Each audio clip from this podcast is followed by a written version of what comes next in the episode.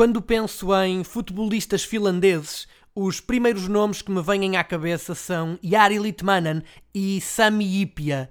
Este último assistiu de perto à estreia como sénior do protagonista deste episódio. Boa Vista, MIPA 47, primeira mão da primeira eliminatória da Taça UEFA 94-95. Ao intervalo, o jogo está empatado a uma bola, depois dos achadrezados terem aberto o marcador logo no primeiro minuto por intermédio de Arthur. Manuel José, então técnico do Boa Vista, tira Caetano e faz entrar um miúdo de 18 anos, proveniente das camadas jovens do clube. Pouco mais de um quarto de hora depois, a substituição faz efeito. O miúdo marca e dá a vitória aos homens do Bessa. Cumpre três temporadas ao serviço da equipa das camisolas esquisitas, despedindo-se na vitória caseira frente ao Sporting por 2-1.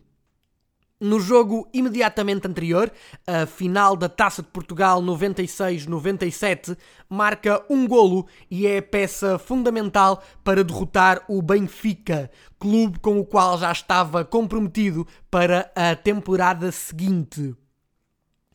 Estreia-se de águia ao peito frente ao Campo Maiorense em agosto de 97 e por lá fica até 2011, com um interregno de dois anos entre 2000 e 2002, em que esteve ao serviço da Fiorentina. Ao todo, são 12 épocas no Benfica, contabilizando 399 partidas disputadas e mais de 160 golos marcados com destaque para a Chapa 5, apontada na vitória por 7 a 1 frente ao Lessa na última jornada do campeonato 97-98. Na temporada 2011-2012, representa o Sporting de Braga, onde atuou em 29 jogos e faturou por 6 ocasiões, antes de encerrar a carreira na temporada seguinte ao serviço do Blackburn Rovers.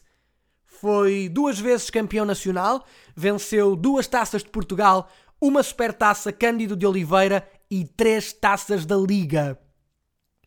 Foi internacional A em 79 ocasiões, marcou 29 golos e esteve presente nos europeus de 2000, 2004 e 2008, bem como nos mundiais de 2002 e 2006.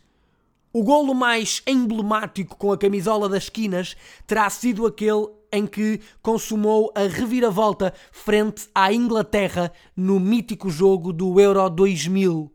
Falo de Nuno Gomes.